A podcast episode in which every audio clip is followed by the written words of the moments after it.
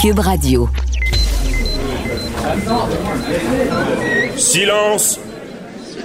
Veuillez vous lever. La cour présidée par l'honorable François-David Bernier est déclarée ouverte.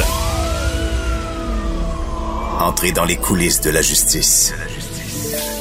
Écoutez, vous serez pas jugé. Ils appellent à la barre les acteurs de l'actualité. Oui, votre honneur. Avec François-David Bernier. Avec François-David Bernier. Avocat à la barre. Cube Radio. Bonjour, bienvenue à l'émission. Oui, la dernière de la saison pour vous. euh, Aujourd'hui, évidemment, euh, on parle de, de cette histoire de- de- d'abattage de, poulets, de d'euthanasie, si on peut dire, par asphyxie d'un million de poulets par semaine. Ça fait beaucoup réagir. Euh, en fin d'émission, là, on va, on va voir un peu l'histoire de, euh, des animaux au Canada, la, la maltraitance. Est-ce qu'on peut faire ça? On va se comparer à d'autres pays. Il y a Éric euh, Yakov de Broise, spécialiste en histoire du droit, qui vient nous en parler. On va continuer la conversation avec euh, Maître Jean-Paul Boilly qui nous explique la grève chez Excelda avec ce- cette, euh, l'abattage de poulets. Euh, qu'en, est-il? Pourquoi on est là? Euh, qu'est-ce qui se passe? Il nous en parle. Avant tout ça, en début d'émission, euh, on parle de hockey. C'est la, la- fièvre des séries. On est derrière le Canadien. Mais euh, ça nous rappelle qu'au hockey, il y a des règles. Et surtout dans le hockey mineur, où est-ce qu'il y, y a Enrico Ciccone qui euh, veut des projets de loi pour euh, contre la, la bagarre dans le hockey et euh, aussi un projet de loi qu'on certains individus devraient déclarer leurs antécédents pour les commotions cérébrales. Qu'en est-il? Il y a Maître Sophie Mongeon qui nous en parle. Et euh, Frédéric Bérard est là pour nous parler de la réforme des langues officielles, des mesures à retenir. Euh, on veut être plus ferme, protéger le français. Il nous en parle. Votre émission commence maintenant.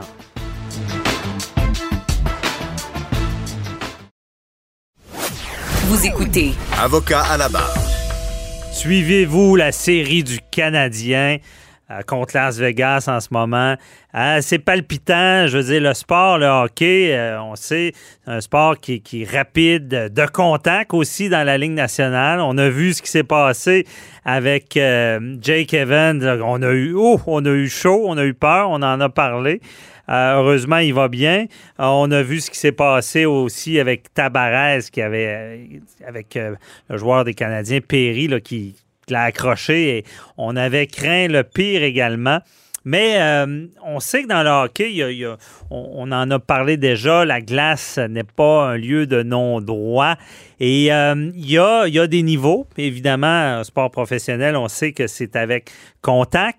Et euh, ces gens-là qui sont là le savent. hein, ils acceptent ce risque-là. puis C'est un sport de contact.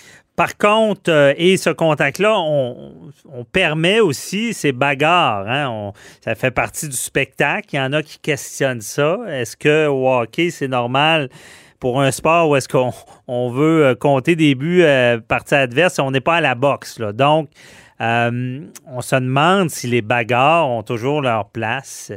Et suite à tous ces événements-là, ben, on sait qu'il y, a, euh, y a un projet de loi. C'est Enrico Ciccone, que vous connaissez tous dans le sport, euh, qui, euh, qui demande ce qu'on, arrête les bagarres, qu'il y ait, des modifications à, la loi qu'on appelle sur la sécurité dans le sport.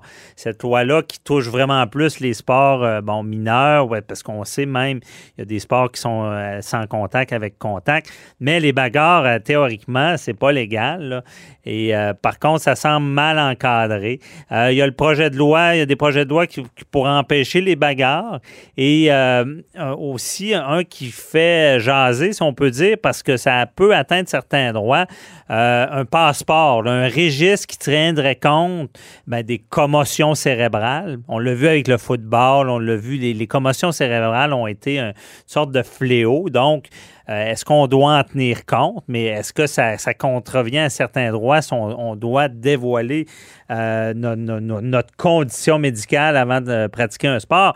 On en parle avec Maître Sophie Mongeon qui est avec nous pour en discuter. Bonjour. Bonjour, Maître Bernier, vous allez bien? Ça va très bien. Merci d'être avec nous en cette euh, période de, sport, de fébrilité euh, du hockey. Mais quand on parle hockey, euh, il y, a toujours, on peut se poser des questions juridiques.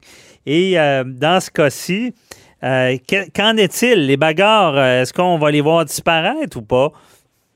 Ben écoutez, dans le fond, Enrico Ciccone, lui, il a, déposé deux projets de loi en deux temps. Il y a eu un, eu un premier pardon, projet de loi euh, qui a été déposé en octobre 2020 concernant les batailles, mais il y en avait fait un avant qui date de 2019, d'avril 2019, qui était surtout sur le fait d'instaurer un registre de passe vous voyez le jeu de mots, ah, comme le passeport santé. Là, donc, c'est la façon qui est indiquée mhm. euh, colliger les données sur les gens de moins de 18 ans qui auraient des commotions cérébrales. OK, moins de 18 ans. Et d'ailleurs, euh, précision, est-ce que pour les bagarres, on, ne vise pas des joueurs de la Ligue nationale? Ça, ça appartient à la Ligue nationale. Cette loi-là, c'est pour régir des sports mineurs. Là.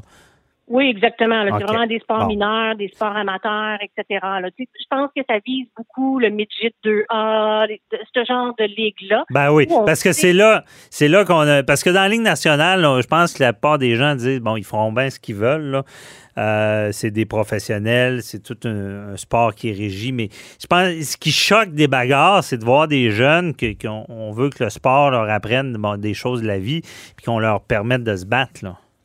Ben c'est ça. Puis en plus, ça arrive pas juste aux autres. Quand vous regardez le reportage là, que Enrico Ciccone a mis sur pied, il a, fait une capsule YouTube qui est disponible. À date, euh, elle dure à peu près deux minutes et demie. On voit Dean Bergeron, qui est un joueur de hockey, qui a été, euh, il est rendu, il est en chaise roulante parce que lui a eu un accident quand il avait 18 ans, quand il jouait au hockey. Il a eu une mise en échec assez sévère qui l'a rendu euh, handicapé pour le reste de ses jours. Donc, dans le petit vidéo YouTube, si vous le regardez, vous voyez un peu son histoire et c'est quoi le fondement là, de M. Ciccone sur les, deux différents projets de loi qu'il veut faire. Là? Mm-hmm.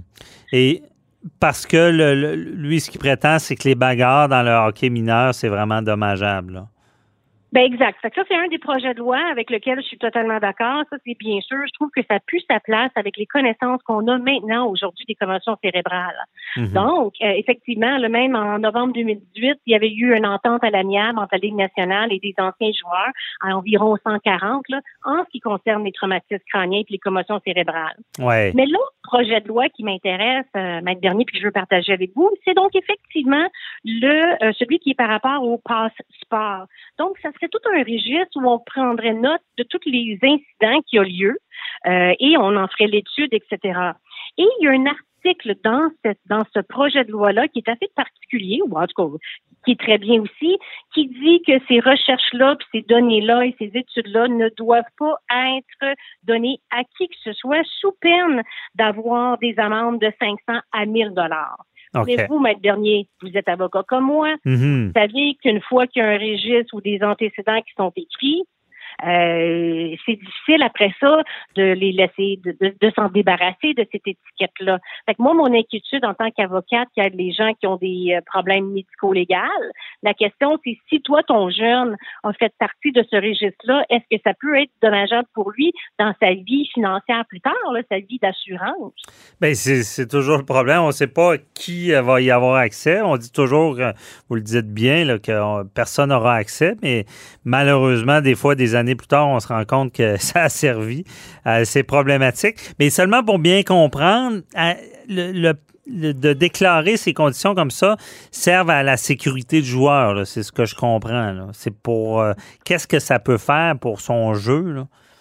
Ben, c'est pas vraiment pour la sécurité du joueur. Moi, je pense que le projet de loi sur les batailles, ça, c'est pour la sécurité du joueur. Ça, c'est plus pour des études puis de la recherche, euh, pour colliger les informations, pour pouvoir prendre des décisions plus éclairées dans plusieurs années. Là. Donc, l'objectif est bon, mais c'est toujours les registres qui me dérangent, là, qui, qui, qui, laissent des traces. Parce que quand on veut un emploi ou on veut appliquer pour une hypothèque, etc., il y a toujours des formulaires. À remplir médical. là. Donc, est-ce qu'on, si un jeune se retrouve sur ce registre-là, a-t-il une obligation de dire, ben moi, pendant que j'étais jeune dans le dans le sport, j'ai fait partie, on, on m'a déclaré une commotion cérébrale, puis je fais partie d'un registre, ou parce que c'est privé, il est pas obligé d'en parler? Oui, je pense que ça, ça va accrocher. Là. Moi, je, moi, je croyais que c'était pour euh, prévenir, tu sais, ça- être au courant que quelqu'un qui en a déjà fait, de, de pouvoir, euh, bon, euh, le soigner mieux, pas le faire jouer si, euh, si- si- parce qu'on on a vu que les commotions, c'est la, la répétition, la gravité, bon, peut, peut empirer. On a vu des cas sévères pour ceux qui ont écouté le, le film euh, euh, Concussion, co- commotion, Oui. là, dans, dans, dans la- toute la NFL, là, ça a pris des années avant qu'ils se rendent compte qu'il y a des, il y a des joueurs qui ont perdu la tête à cause de trop de commotion cérébrale. Donc, c'est ça. Je pensais que c'était pour avoir l'information sur le joueur, mais vous dites, là, c'est vraiment, ça sert à la recherche. Je pense que ça passera jamais si le joueur accepte pas euh, euh, volontairement de se porter, euh, de, de, de donner des infos pour la recherche. là. Je pense que ça va être Ben, optionnel. là. Ben, la collecte de données, là, si je lis correctement, c'est pour trouver les indices pour dire qui qui a été victime d'une commotion cérébrale, les circonstances entourant, les signes, Mhm. les constatations, les résultats, etc. Et en plus, un petit point, c'est que cette collecte peut s'effectuer malgré l'absence de consentement de l'autorité parentale ou du tuteur. Donc, Et- un jeune pourrait ne même pas savoir a fait partie, euh, qui fait partie de ce registre-là. Là. Fait qu'écoutez, c'est rien qu'un projet de loi. Euh, il est là On sait déjà où ça va accrocher. Là. Ben, c'est ça. Moi, je veux dire, en tant que procureur, j'ai rien contre la vertu, sauf que je pense aux droits individuels à long terme. Ouais. Ah non, c'est certain que c'est problématique, cette portion-là. Euh, c'est, euh, on comprend la volonté pour lutter contre, contre ça, mais c'est, sûr que ça, ça affecte les droits personnels. Euh, parce que dans, dans, euh, dans le sport, euh, vous me parliez même au, au- football, le soccer qu'on appelle au, Québec. Il y, a, eu des poursuites de ce genre-là, là, assez grosses. Là.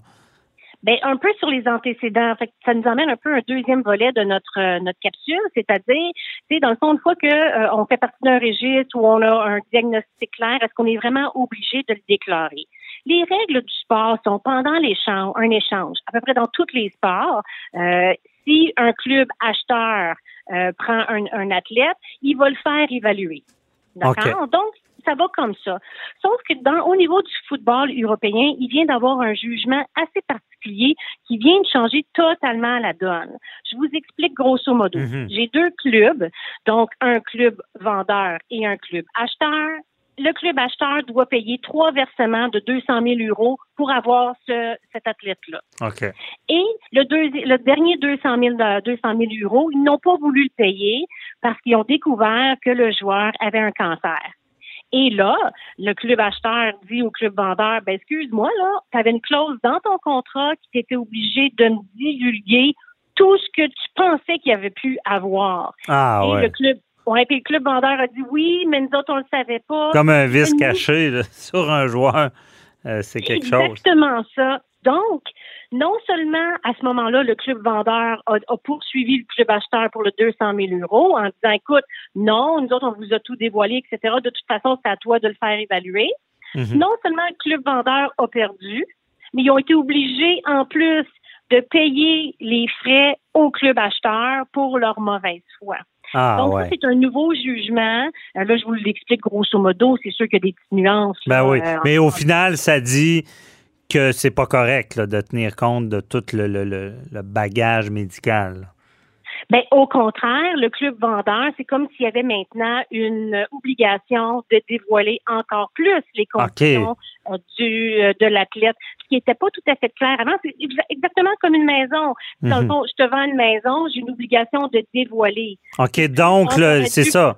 Si, si le joueur cache à son équipe quelque chose, ça peut se retourner contre l'équipe. Il doit vraiment tout dénoncer. Ah, c'est quand même euh, c'est spécial quand on pense euh, de- de- de- d'humains, de, de gens où est-ce qu'on on tient compte de leurs conditions, mais on s'entend, c'est à un autre niveau, c'est les contrats, il y a une valeur sur, sur la, la capacité, la qualité de joueur. Euh, très intéressant, euh, Maître Mongeon. Désolé, c'est tout le temps qu'on avait, mais euh, très, ben, ça nous éclaire bien dans ce domaine-là où on s'en va. Et merci beaucoup et merci pour la saison. On se reparle la prochaine saison. Exactement. Bon été. Merci. Bon été. Bye bye.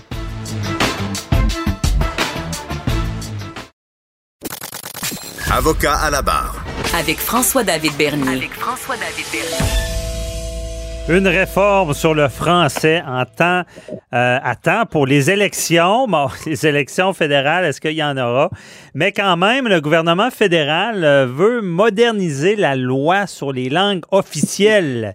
Et euh, bon, dans le gouvernement fédéraux qui ont déposé euh, cette semaine, une réforme attendue sur la loi sur les langues officielles.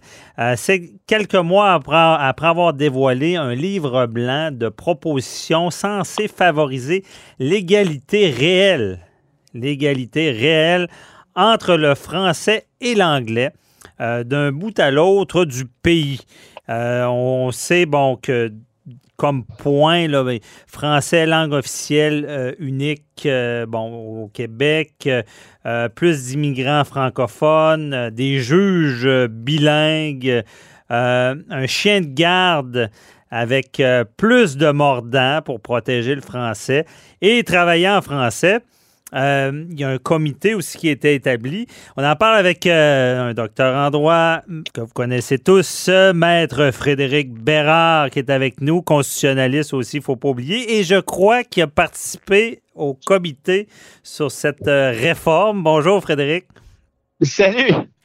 Donc, est-ce que je me trompe? qu'est-ce qui qu'est-ce qui se passe là? Pourquoi on veut réformer la, la loi là?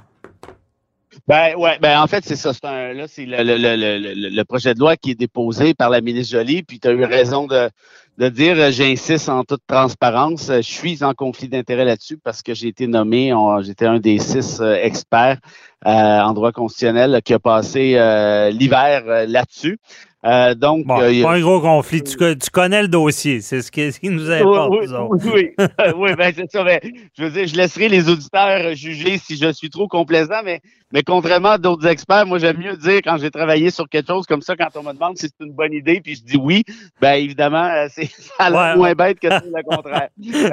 c'est une bonne affaire. Ceux qui, ceux qui trouvent que tu es trop teinté, là, ils, vont, ils, vont changer de poste. comme, je, comme je te disais, hors donc, il n'y a pas meilleur des infectant que le soleil. Effectivement. Euh, la clarté, la clarté, c'est toujours bon. Mais quand même, même si tu peux être teinté euh, dans tout ça, là, euh, moi, qu'est-ce qui se passe Est-ce que mhm. on parle de langue officielle C'était pas déjà réglé ça, les langues officielles? Ben, il y a plusieurs éléments. Hein. La, loi sur les langues officielles, telle qu'on la connaît, toi puis moi, ça a été adopté il y a ça plus d'une cinquantaine d'années euh, par le gouvernement, ben, par le Parlement sous l'impulsion du gouvernement de Pierre Trudeau à l'époque. Donc, évidemment, euh, il s'agissait de la moderniser. Ça avait été assez peu fait par Mulroney à l'époque, des PKD. Là, euh, ce qu'a décidé de faire la ministre Jolie, c'est d'attaquer euh, le problème de front. Et quand on parle de problème, tu l'as soulevé un petit peu tout à l'heure, c'est en parlant d'égalité réelle du français et de l'anglais. Pourquoi l'égalité réelle? Ben, c'est parce qu'en droit, c'est un concept qui est important, ça, l'égalité réelle. Ça s'oppose au concept d'égalité formelle. L'égalité formelle, c'est tu as les mêmes droits, mais l'égalité réelle, c'est non seulement tu as les mêmes droits, mais en plus tu as les moyens, tu as les ressources pour les faire valoir pour arriver à un certain équilibre. Donc, c'est un ah. petit peu ça qui était l'idée derrière ça. Euh, parmi les idées, il y en a une qui est excellente, c'est celle de forcer euh, des nominations de juges de la Cour suprême qui sont bilingues. On l'a vu aujourd'hui au moment où euh, on, on, tourne cette émission, ton émission, toi et moi. le prochain juge de la Cour suprême a été choisi il sera bilingue et si ce projet de loi-là est adopté, ça deviendra une obligation par la suite. Moi, je pense que c'est bien. Mhm. Euh, il y a d'autres effets, tu l'as dit aussi. Le, commissaire aux langues officielles aura beaucoup plus de. Mais est-ce que euh, on, les juges en ce moment, il à la Cour suprême, pour nos auditeurs, il y en a qui, parlent seulement anglais, là? Exact. Je te dirais que euh, il y a neuf juges à la Cour suprême. Il y en a trois là-dessus qui doivent absolument venir du Québec. Donc, les trois du Québec, comme d'habitude, sont bilingues. Les six autres, cela dit, il y en a plusieurs qui le sont. Euh, il y en a plusieurs qui parlent de, très bons français, mais ce n'est pas une obligation. Mais qu'est-ce que ça change qu'ils soient bilingues?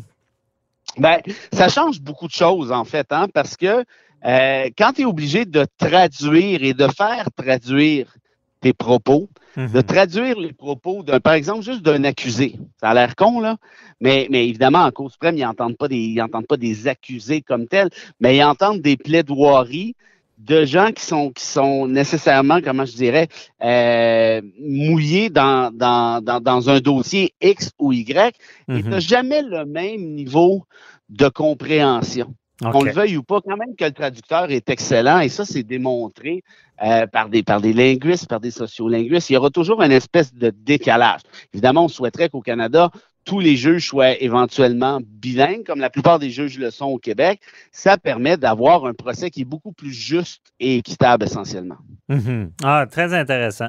OK, je comprends. Allons-y sur l'autre ça point. va.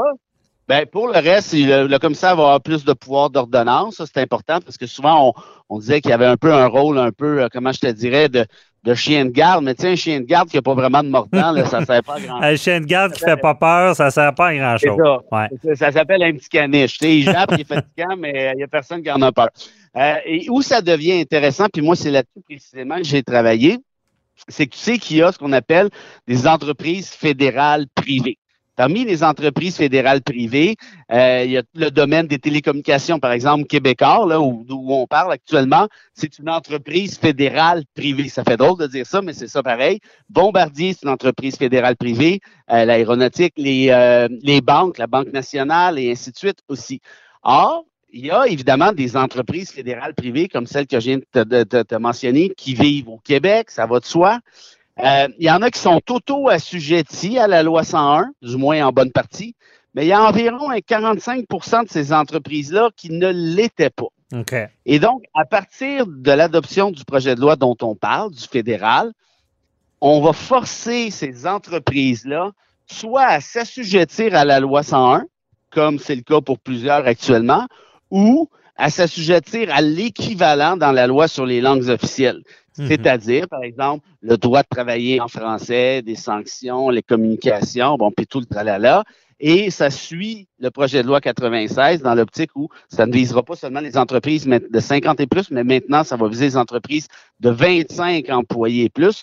Ce qui fait donc en sorte que ça, tu as ça au Québec, mais aussi, puis ça c'est intéressant, tu favorises le fait français à l'extérieur du Québec parce que les entreprises fédérales privées dans certains secteurs, par exemple en Ontario et au Nouveau-Brunswick, devront elles aussi s'assujettir à, euh, la loi sur les langues officielles et d'offrir des services en français. Mhm. Et euh, sur le terrain, est-ce que ça va fonctionner, tout ça? Ben, il va falloir. Écoute, il y a une transition de cinq ans qui est prévue. Euh, c'est un peu long, mais en même temps, c'est l'espèce de compromis qu'on a fait essentiellement parce que justement, on veut s'assurer que les gens aient le temps de, comment je te dirais, de s'ajuster parce que c'est quand même un changement qui est important. Mhm. Euh, et si ça fonctionnait pas, ben là, il y aura justement des, un espèce de système de plainte qui pourra avoir lieu devant le commissaire en question. Et ça, je te dirais que là, ça sera pas des, ça va pas être des plaintes euh, braillées pour brailler. C'est des plaintes avec, avec une espèce d'effectivité, des sanctions qui peuvent être prévues, comme c'est le cas au Québec avec l'OQLF. OK. Pénal, là. Euh, Comme Exact. la- Ben, Le QLF, c'est ça qui peut porter des accusations en cours du Québec. Donc, en d'autres termes, c'est pas juste un, un espèce de bouillie de bonnes intentions. Ben oui. il, y a des, il y a du mordant clair et net là-dedans. Mais pour que le Chihuahua devienne le Doberman, c'est ça. Oh, Exactement. oh, donc, C'est ça, ces petits chihuahuas deviendra méchants. donc c'est- un peu comme euh, on pense à la CNSST, à la Commission euh, avec le droit du travail, qui c'est vraiment un système de sanctions, d'in- d'infractions pénales qui peuvent être in- imposées à ceux qui ne respectent pas les règles. Parce que c'était pas Exactement. le code avant. C'est ça. exact. C'était pas Exact. déjà Ben, en fait, les entreprises fédérales privées au Québec n'étaient pas assujetties de force à la loi 101. Donc, ceux qui voulaient pouvaient en faire un bout, mais jusqu'au point où ils souhaitaient. Euh, les autres entreprises n'étaient pas obligées de. Et à l'extérieur du Québec, c'est la même chose. Là, aujourd'hui, ben, il y a un élément coercitif, c'est obligatoire, puis il y a des répercussions pour les récalcitrants. Donc, moi, au final, évidemment, si tu me demandes si c'est une bonne idée pour le français, je ne vois pas vraiment comment on peut chialer là-dessus. Là, le Bloc québécois a essayé à la Chambre des communes euh, en disant ah, ben, vous faites juste ça pour les élections. Écoute, moi, j'ai- présidé les consultations en 2019 en rapport à ça. Il y a eu ce truc-là qui est arrivé. Là, on a déposé ça à la fin avril. Euh, je veux dire, moi, je l'ai vu le travail qui a été accompli. Euh, c'est pas des niaiseries, puis c'est pas de la poudre aux yeux. C'est de la c'est deux ans de travail intense Mhm. avec des recommandations qui sont, je pense, solides, qui sont, qui sont costaudes, qui existent, qui sont sévères. Euh, Franchement, moi, je dis bravo. Ouais. Faisons avancer le français, puis laissons la politique partisane de côté. Ben c'est ça, parce que ça semble concret. Déjà, euh, pour un juriste d'entendre que tu as des bonnes euh, pénalités, c'est sûr que malheureusement, le monde marche de même. On se cachera pas. S'il n'y avait pas de ticket sur la route, on roulerait tout à 150. Puis s'il n'avait pas de ticket de parking, on parquerait n'importe où. Bon, c'est ça. Moi, moi le premier. c'est ça. Mais euh, à quelque part, il faut pas être paranoïaque sur la langue, mais il faut pas être naïf, puis il faut se protéger parce qu'on sait qu'il y a une certaine vulnérabilité. Donc, c'est un peu ça. Euh, pour finir, il nous reste une minute et demie. Dans, donc, ces deux lois-là vont peuvent co- bien cohabiter avec la loi 101. là. La- autant la loi, c'est langue officielle, ou 101, euh, une ou l'autre est applicable là, pour les entreprises. Ben, en fait, c'est ça. La, la loi sur les langues officielles, évidemment, s'applique à l'ensemble du pays, OK. euh, du Canada, mais son volet québécois est, est volontairement arrimé avec le projet de loi 96, hein, qui, lui, va modifier la loi 101 comme on la connaît. Donc, il y a une espèce de, de job, je te dirais, de, de fusion Mhm. qui est prévu. Puis c'est pas un procédé de belles intentions, encore une fois, c'est prévu dans la loi. là. Ça va Concret. être genre, eh, c'est ça, c'est déjà écrit, puis ça va être fusionnel. Donc, Mhm. encore là, toi, si t'es un, un francophile euh, du Québec, puis, puis je pense qu'on l'est, toi puis moi, Ouais. ben on dit chapeau, merci, puis bravo, puis on va prendre une bière, puis on passe à d'autres choses. C'est ça. Euh, c'est ça. On se dit pas ils font ça pour les élections. On s'en fout. On veut que le français soit protégé. Et euh, euh, on comprend bien la mécanique. Tu nous as bien expliqué ça. Et puis euh, j'en profite te souhaiter un bel été. Euh, merci pour euh, ta collaboration avec l'émission, euh, à l'émission, d'a- d'avoir dit euh, les vraies choses tout au long de la saison. On va sûrement se retrouver à l'automne. Euh, puis je te souhaite un bel été. Ben, t'es très gentil, euh, merci, ça a été un plaisir, puis merci d'accorder des tribunes à, à des grandes gueules comme moi qui, euh, qui essaient de peut-être de mettre de la lumière sur des trucs euh, qui en a pas nécessairement. euh, euh, J'appelle ça de l'injustice, mais bon, chacun Ouais, ouais. là-dessus. Et, et puis euh, un gros merci évidemment à, à, tes, euh, à ton staff, ton équipe euh, et euh, les auditeurs auditrices là, qui qui, qui nous ont suivis. Et puis si tu as besoin de moi à l'automne, je vais être là. Puis dans l'intervalle, t'oublie pas que tu me dois une bière. Yes, ouais, une ou plusieurs bières. Merci beaucoup, Frédéric. Bye bye. Bye.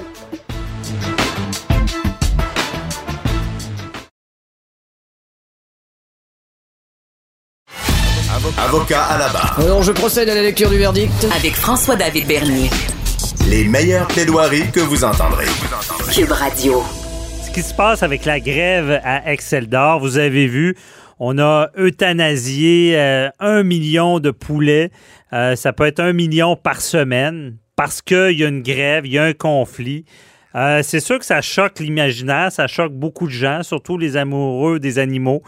Oui, c'est des animaux qui sont destinés à l'abattage, donc pour la nourriture, mais euh, quand on sait qu'il y a une utilité euh, et que c'est pour nourrir des gens, euh, on peut comprendre la démarche, mais lorsque on voit ça, c'est du, je dirais pas du gaspillage, c'est peut-être pas le bon mot, mais c'est abominable de- de- d'euthanasier autant d'animaux d'un coup.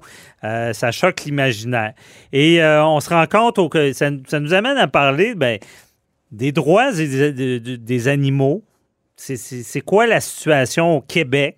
Il y a différents animaux domestiques. Il y a ceux euh, qu'on voit qui sont pour euh, euh, nourrir la population. Mais il y a d'autres pays qui semblent être plus avancés que nous. On sait qu'ici, ben, il y a déjà des infractions pour les animaux domestiques où est-ce que le code criminel prévoit que faire souffrir, on peut être accusé au criminel. Euh, en Israël, on interdit la vente de fourrure animale pour euh, la mode, déjà. En Europe, on se soucie de l'industrialisation et des élevages. Déjà, on met des règles dans ça. Euh, le Québec et le Canada, où est-ce qu'on en est? Est-ce que pourquoi, lors d'une grève, on a le droit d'euthanasier, asphyxier, parce que c'est par asphyxie qu'on enlève la vie à tous ces poulets-là, -là, d'un coup, un million. Pourquoi on a le droit de faire ça? Euh, qu'en est-il de la situation juridique? Et on en parle avec Éric Yakov de Boise, qui est spécialiste en histoire de la criminalité et de la justice, qui va nous expliquer un peu l'évolution du droit de l'animal au Canada. Bonjour, euh, Éric. Bonjour, Maître Bernier. Ça va? Ça va très bien. Euh, donc, c'est un sujet qui, c'est important d'en parler en voyant ce genre d'euthanasie massive d'animaux. Euh, on, va, on va y aller. Bon, un, c'est quoi au Canada, au Québec plutôt, euh, la définition juridique d'un animal? Alors un animal, c'est un être vivant aujourd'hui qu'on qualifie de doué de sensibilité. On va le voir tout à l'heure, c'était pas forcément le cas avant, et qui n'est pas doté d'une personnalité juridique. Donc euh, il Parce ne peut pas. avant, un, animal, c'était un bien, c'était une table, une chaise, un toaster. Euh, ça, ça valait pas plus que ça. Là. Oui, ben ça, ça a beaucoup évolué. Hein. Euh, l'histoire, euh, l'histoire en elle-même, c'est, c'est une constante évolution. L'histoire du droit, c'est pareil. Euh, les animaux, c'est, ça valait pas plus que une table, une voiture. Euh, c'était quelque chose, c'était un bien, un bien meuble, mhm. assurable. Et euh, c'est aussi, on peut faire un parallèle, hein, parce que dans le 15e, le 16e, jusqu'au 18e, 19e siècle, il y a un lien qui peut être fait entre les animaux et l'esclavage, hein, parce que l'esclave était considéré au même niveau qu'un animal. Ah, C'est-à-dire, ça faisait partie, c'était un bien meuble et on pouvait euh, l'utiliser euh, comme on le souhaitait. Alors, vous voyez, tout ça a évolué et c'est le cas. Hein, depuis euh, les 20 dernières années, il y a une prise de conscience à la fois écologique, environnementale et aussi euh, considérant le bien-être des animaux. On ne veut plus, en tout cas dans les sociétés occidentales, on ne veut plus utiliser l'animal comme un bien meuble, on veut le prendre en considération dans son contexte et on veut surtout que l'animal puisse jouir d'un certain nombre de droits. C'est pour ça qu'il y a eu une réforme considérant que l'animal n'est plus un bien meuble, mais que c'est un être doué de sensibilité. La mhm. différence paraît mince, mais c'est que dans le cas d'un être doué de sensibilité, eh bien, on va se soucier de son bien-être, même si l'animal peut être utilitaire. Dans le cas des poules, dont on a parlé pour Excel Dior, eh bien, euh, on va se soucier que les poules aient un certain nombre de règles minimales pour que euh, leur bien-être puisse être pris en considération. Mhm. Parce que c'est ça, il y a une différence. Parce qu'au au Québec, par exemple, il y a la loi sur le, la sécurité et le bien-être des animaux qui, justement, dit que l'animal est doué de, de, de, sensibilité. Il y a des règles euh, sur, sur l'espace qu'on lui donne, la nourriture. Euh, ça, c'est une loi et il y a même des sanctions euh, pénales. J'ai, une loi provinciale, même qu'il y a des peines d'emprisonnement. C'est, plutôt mm-hmm. rare. Mais ça, ça concerne beaucoup les animaux domestiques. Euh, euh, est-ce qu'il y, a un équivalent pour les animaux dit, comme vous dites, utilitaires?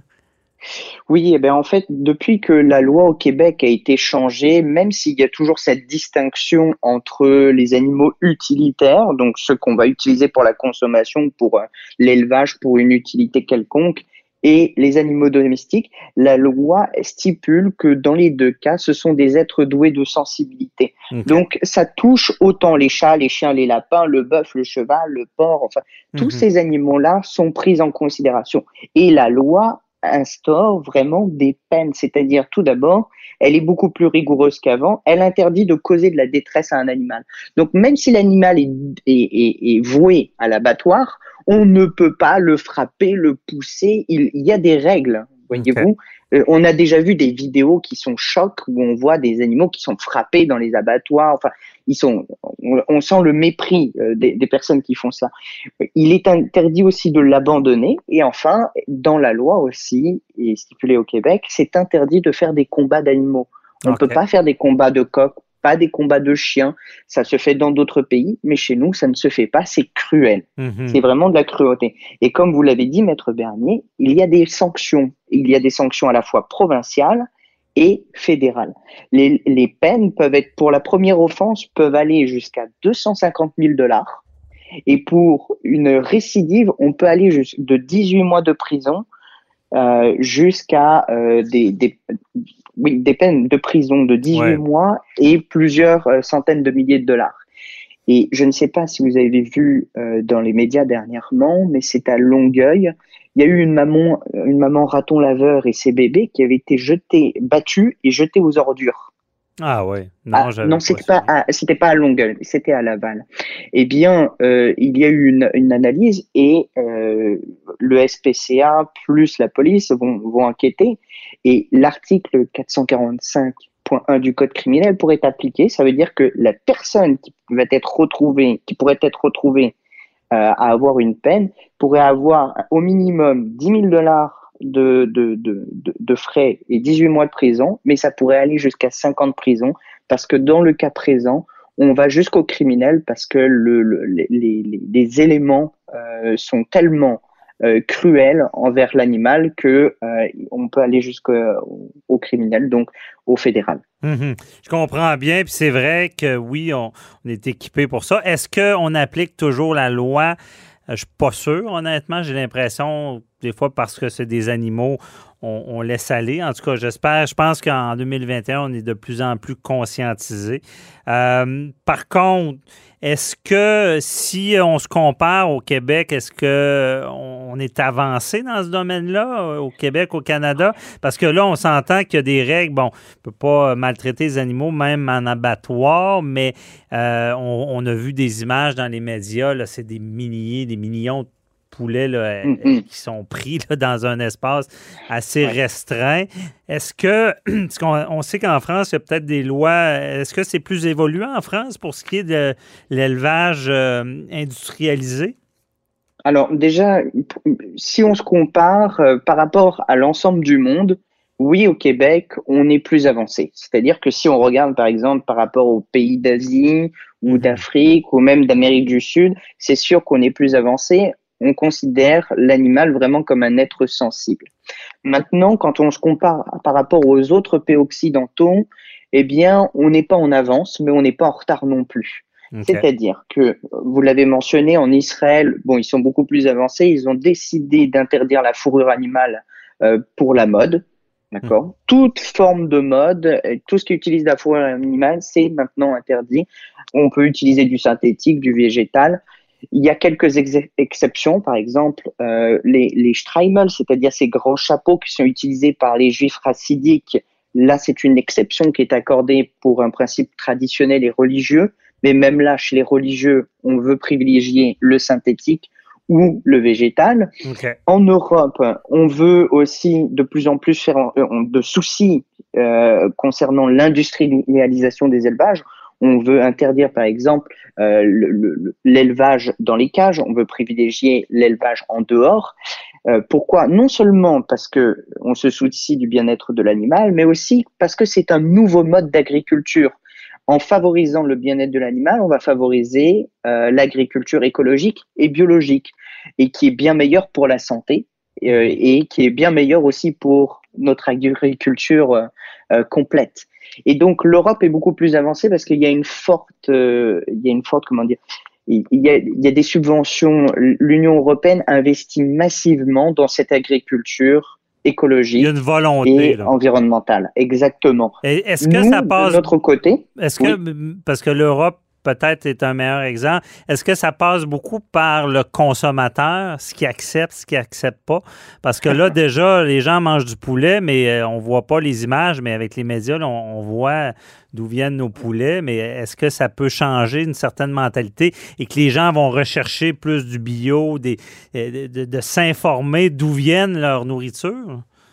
Alors, effectivement, c'est une très bonne question, euh, Maître Bernier l'Union européenne, si elle décide, elle réfléchit d'interdire l'élevage des animaux en cage, c'est avant toute chose euh, depuis euh, le, dernier référendum européen qui permet des initiatives citoyennes. Ça veut dire quoi? Ça veut dire que euh, on peut lancer une, une campagne de signature à travers l'Union européenne. Et si cette campagne de signature récolte plus d'un million de signataires, eh bien, on est obligé de débattre d'une possible euh, avancée de la loi Mhm. au niveau du Parlement européen. Et en l'occurrence, pour mettre fin euh, aux, aux cages euh, dans l'élevage, eh bien, euh, en quelques en quelques mois, 1,4 million de signatures de citoyens européens ont été euh, Mhm.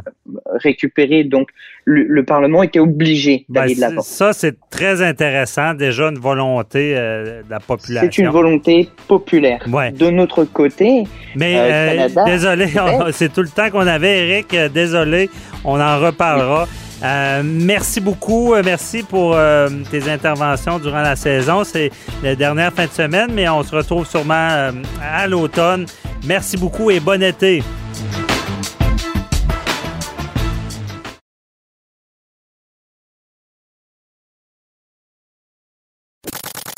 Avocat à la barre.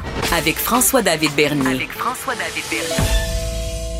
On continue la discussion sur la grève à Axel d'Or, euh, les poulets, euh, l'euthanasie de millions de poulets par semaine. Euh, on a parlé plus tôt de tout ce qui était, bon, un peu les animaux, le statut des animaux. Maintenant, on va parler avec cette grève-là. Bon, ben, il y, a- du droit du travail, il y a une façon de faire euh, commerciale dans tout ça. Euh, on en parle avec euh, Maître Jean-Paul Boilly. Ouais, ben pour une dernière cette année, là, on va. euh, écoutez, il il y, a au niveau du droit du travail, là, c'est pas compliqué. Là. là, on a vu cette semaine François Legault qui a demandé au parti, euh, bon, aller en arbitrage parce que ça n'a pas d'allure. Vous savez que c'est un million de poulets par semaine. Là, on a vu la, la, la- la gang d'environnement, voyons, environnement. D'environnement, là, en tout cas, qui, qui criaient après les 30 chevreuils euh, au, euh, la Longueuil. Là. Ouais, les Puis là, chevreuils on de parle d'un million de poulets, puis on les a pas entendus. En tout cas, on sait pas pourquoi, là, ça reste des animaux aussi. Mais là, il n'y a pas juste ça. Là. Vous avez euh, des, des experts, euh, celui de l'Université d'Alousie, là, euh, M. Charlevoix, et qui dit, euh, écoutez, là, c'est des millions aussi de retombées économiques parce que les poulets qu'on mange pas, ben, ils les vendent pas. Les Saint-Hubert, les Bénis de ce monde, ils vendent moins de poulets, puis à un moment donné, le prix du poulet va augmenter aussi. Là, où il y a un problème. L'offre puis la demande, vous savez, en matière de négociation collective, euh, bon, les rapports de force se font généralement avec bon, l'employeur qui a un droit de lockout, les salariés qui ont un droit de grève. Et on l'a déjà vu à l'émission Maître Bernier. Le droit de grève, c'est un droit qui a été reconnu par la Cour suprême.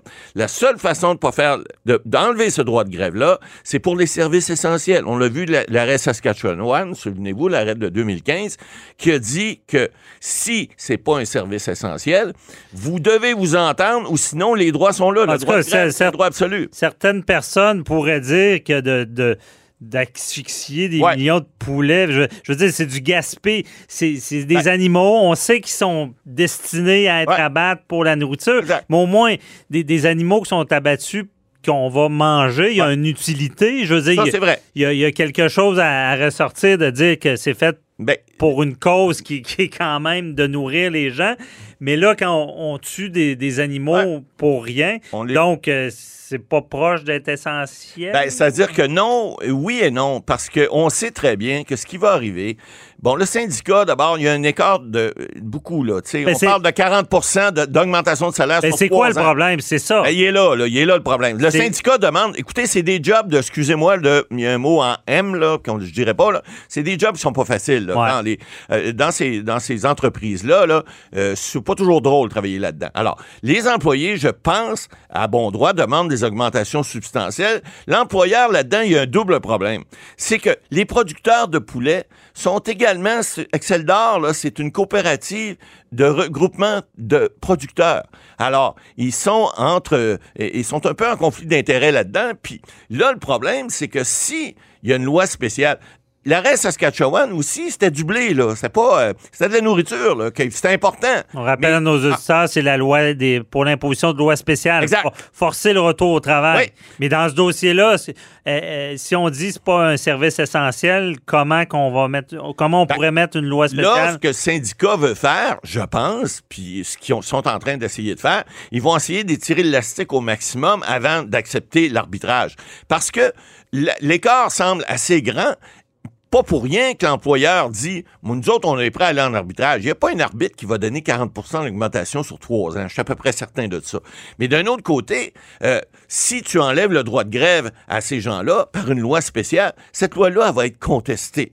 Ah, comme question de fait. Vous savez, les tribunaux, ça va pas toujours vite, hein. surtout Mhm. lorsqu'on va en appel. Surtout si on va en appel en cour d'appel et encore plus si on va en cour suprême. Qu'est-ce qui va arriver? Ben, dans 4-5 ans, la cour suprême va dire non, non, on rejette la- l'appel, la décision de la cour d'appel qui va avoir dit que l'arrêt Saskatoon, parce que le stare décisif, vous savez ce que c'est, on en a déjà parlé, Ouais. les décisions des tribunaux vont s'appliquer, puis ils vont dire Allez, le c'est droit pas trop technique. là. Non, le droit de Et grève est un droit fondamental. Ça finit comment Ça là, va dans les prochains jours? On peut pas par semaine euh, Non. tuer des millions de poulets sans Ben, rien faire. Ça va finir que si le syndicat accepte pas rapidement l'arbitrage, il va y avoir une loi spéciale malgré l'arrêt Saskatchewan. Puis là, les partis n'auront pas le choix parce que la loi spéciale va prévoir des amendes importantes. Souvenez-vous au port de Montréal ce qui est arrivé. Alors, on fait des menaces et puis là, ben, le syndicat, il est pas fou à temps plein non plus. Alors, le Ben, syndicat va dire, écoutez, wow, un instant, avant d'adopter la loi spéciale, on va accepter Parce que l'arbitrage. là, ils peuvent mettre en péril l'entreprise. Ouais, Ben, c'est-à-dire oui puis non, parce que celles d'or ont d'autres, ils ont d'autres euh, endroits pour, Ouais. euh, qui sont pas aussi gros qu'à Saint-Anselme. Saint-Anselme, c'est le plus gros. Mais il reste qu'ils ils pourraient traiter le poulet ailleurs. Il aurait pu aussi, euh, le représentant syndical disait cette semaine, à propos, il savait que ça s'en venait, il aurait pu modérer la, la production de poulet en, en, en sachant qu'il y aurait possibilité d'arrêt de travail. Ils ne l'ont pas fait. Bon, là, c'est le- L'employeur a le beau jeu pour l'instant, mais le syndicat, là-dessus, ne lâche pas. Je suis pas le plus pro-syndical sur la planète, mais je suis obligé de dire que dans ce cas-là, ils ont probablement raison de faire ce qu'ils font. La façon de faire, c'est peut-être pas la bonne, mais il reste que le résultat qu'ils veulent avoir, qu'ils veulent obtenir. Moi, je vous prédis une chose. On fait toujours des petites prédictions à l'émission, on aime ça. Ouais. Mais il reste que je pense que si le syndicat continue à mener sa barque comme ça et accepte éventuellement, d'ici quelques jours, il faudrait pas que ça prenne deux semaines, l'arbitrage, ils vont être gagnants. D'un autre côté, s'ils ne le font pas, il va y avoir une loi spéciale malgré l'arrêt Saskatchewan. Cette loi-là va être contestée en cours, mais ils n'auront pas le choix de revenir au travail. Puis là, ben, dans 3-4 ans, c'est certain qu'il va peut-être avoir des ententes entre les deux où on va dire des rétroactifs, etc. Mais ça va régler le problème des petits poulets pendant ce temps-là. Parce que c'est sûr que pendant ce temps-là, les petits poulets, ils cuisent pas dans les fours, mais ils se font ramasser à l'euthanasie. Non, non, Ils- mais ça- ils, ils sont ça- pas utiles à personne. Socialement parlant, ça c'est dégueulasse. Ça Ben oui. pas d'allure de tuer des animaux inutilement. Exact. Au moins, quand on les mange, on dit qu'il y a une raison. Ben, ils ont- Puis on je, puis je sais pas, ils ont-tu fait par exprès pour faire la grève durant la série du Canadien? Parce que les ailes de poulet, euh, Ouais, je pense pas que ça soit ils s'en mangent euh, devant le hockey. Mais c'est une, bonne- euh, une bonne, c'est une bonne Ouais. façon de faire, de faire valoir ses droits en disant vous mangerez pas d'ailes de poulet. Ouais, les ailes vont Les ailes à cage, cher. n'en aurait plus, ça va être trois fois le prix au lieu de payer trois fois moins cher. Mais Mais on verra. On espère que ça, ça, ça s'éternisera pas. non. Mais euh, ça s'est-tu déjà vu avec des animaux comme ça, de- des, des abattages euh, pour la grève? Ben, c'est-à-dire que euh, euh, faut comprendre. D'abord, des lois spéciales, la CAQ en a fait hein, déjà. Ils en ont fait, par exemple, souvenez-vous les concessionnaires automobiles. Souvenez-vous les concessionnaires automobiles qui. euh, Bon, la, la musique, c'est bon. bon, on a, on a quelque chose d'intéressant ici. C'est Excusez-moi. votre ordi, là, il est c'est tannant, mon là. ordi qui. c'est- le direct, c'est ça que ça fait. Bon, alors, écoutez, euh, euh, non, mais on a vu les concessionnaires automobiles, ils, ils ont été en grève pendant trois ans. Là, ça fait à peu près un mois. Est-ce qu'on peut le faire pour une- les mêmes raisons qu'on a données, parce qu'on avait dit dans ce temps-là, ça n'a pas de bon sens. Il y a eu d'autres exemples aussi où les lois spéciales ont été adoptées, malgré que c'était pas nécessairement un service essentiel. Ça peut se faire. Au niveau de la évidemment, la- le, le- fait que le, le gouvernement va avoir le gros bout du bâton, puis surtout l'opinion euh, populaire en sa faveur, c'est que c'est de la nourriture. On jette pas de la nourriture. Et puis déjà, il y a déjà des gens qui ont de la difficulté. Alors, puis avec la COVID et tout ça. Alors, je pense que là-dessus, la loi Ah spéciale non, mais pourrait s'appliquer. Ah, Il y a des pays qui crèvent de faim. Ah oui. Ça, c'est, je sais que c'est le jargon habi- euh, habituel, là, mais c'est quand même ça. Des pays qui crèvent de faim, on tue des millions de poulets pour rien? Exact. Ça comme euh, pas d'allure. Mais rapidement, est-ce que est-ce, est-ce qu'on peut faire appel à à, ce qu'on appelle des scalpers de, de, Ben là, ça pour briser la grève? Ouais, ça serait plus difficile. Normalement, c'est les cadres qui peuvent remplacer, mais dans ces entreprises-là, c'est pas une entreprise fédérale. Les entreprises fédérales, la, la loi fédérale prévoit des employés de remplacement. Ici, on parle du code, du code québécois du travail. Ça serait très difficile de remplacer ces employés-là, à part utiliser des cadres. Mais les cadres, aller couper des, des, des, des coups de, des coups de poule, là, je suis pas sûr que ça va les intéresser. Alors, et, et je pense pas que ça, ça, ça se puisse se faire. Écoutez, c'est toujours possible, mais je croirais pas que ça puisse se faire dans ce cas-là. Mais si on, on, maintient une loi spéciale, les employés n'auront pas le choix, ils vont rentrer au travail. Mhm. Bon. Et là, euh, on, est en, on est à dernière chronique. Oui, euh, pour nos auditeurs, c'est la saison finie euh, Ouais. aujourd'hui. Donc, dernière chronique de la saison 2021. Eh oui, eh oui, déjà trois saisons, ans. Ça, Déjà- fait, ouais, ça déjà fait déjà trois ans. avocat à la barre. Exact. Puis- Et euh, puis même là, c'était une période euh, très. On a tellement parlé de la COVID, on en a parlé évidemment. beaucoup. Sujet, on, on a exploré des lois qu'on ne pensait jamais euh, On est allé au- explorer, comme la loi sur la santé publique qu'on connaît par cœur maintenant. On en avait beaucoup de Euh, sujets hein, depuis trois ans. Puis, vous savez, je suis un féru de statistiques. Puis, euh, j'ai fait, j'ai dénombré là, depuis, euh, ben, depuis trois ans, depuis avocat à la barre, puis avec, avec l'ancêtre, j'appelle mon avocat, le nombre de sujets qu'on a fait à l'émission, euh, que vous avez fait à l'émission, parce que j'ai pas participé à tous les sujets. J'en ai fait plusieurs, mais vous en avez fait pas mal plus que moi. Et puis, euh, je vous, je vous ferai peut-être euh, faire un petit, comment on dit, un petit guess. Là. Combien de sujets pensez-vous qu'on a fait à venir en date d'aujourd'hui à l'émission là, depuis les trois dernières années? Trois ans de sujet. Ouais. Ben, ce que je sais, c'est que l'actualité judiciaire et juridique est inépuisable. Il y en il y a a. toujours, puis il y a tout le temps un petit angle à prendre pour. euh, tu sais, c'est comme la politique, là, il y en a Ouais. toujours. Mais le nombre, euh, au moins quatre, euh, quatre sujets euh, par émission Ça pendant trois ans, j'ai- pas d'idée. Plus les questions du public. Alors, j'ai Ouais. fait le dénombre parce qu'on on l'avait fait l'an passé. Souvenez-vous, à la dernière Oui. en juin l'an passé, à la, à la même période, on avait fait un dénombre. Et puis là, je peux vous dire qu'en date d'aujourd'hui, euh, on a fait au-dessus de 808 chroniques et près de 500 questions du public. C'est pas rien. là. Oh. Alors, on a passé 1308 sujets depuis trois ans. Et puis dire qu'au départ, il y a des gens, on ne dira pas qui, disaient Ouais, mais une émission d'affaires juridiques, euh, judiciaires, vous avez, passé deux semaines, vous n'aurez plus rien à dire. Puis ce que je sache, c'est que des sujets, on en a en masse, puis on en a fait pas mal. Fait que, écoutez, bravo. Ouais. Bravo, euh, 308 merci, euh, merci Matt Boily, toujours euh, présent Eh oui. avec les chroniques. peut-être là les questions prochain. du public. On, on verra à la saison prochaine qu'est-ce qui se passe. Et euh, bon, ben j'en profite pour remercier nos auditeurs qui sont présents chaque semaine, Oui. chaque fin de semaine, qui sont curieux, veulent savoir ce qui se passe dans l'actualité judiciaire et peuvent s'éduquer en même temps parce que le domaine judiciaire, juridique euh, euh, est boudé. Des fois, il y a, il y a quelques années, c'était guindé, les gens Ah, plus le s'intéressaient pas trop, mais on est entouré de tout ça. C'est là qu'on s'en rend compte parce que les sujets sont infinis. Il peut Donc, ouais, ouais. Puis merci à tous les chroniqueurs de l'émission. J'ai remercié un par un. Les gens à la recherche, Euh, à la mise en onde? Recherche, euh, mise en onde, euh, à Cube. Merci à tout le monde. Puis j'espère qu'on se retrouve euh, la saison prochaine. Si Des- Dieu le veut. Ouais, si Dieu le veut. Et euh, bon été, euh, profitez-en. Et on espère que les mesures sanitaires vont, vont, vont, ça va revenir à la normale pour en profiter tout l'été. Bye bye. Cube Radio.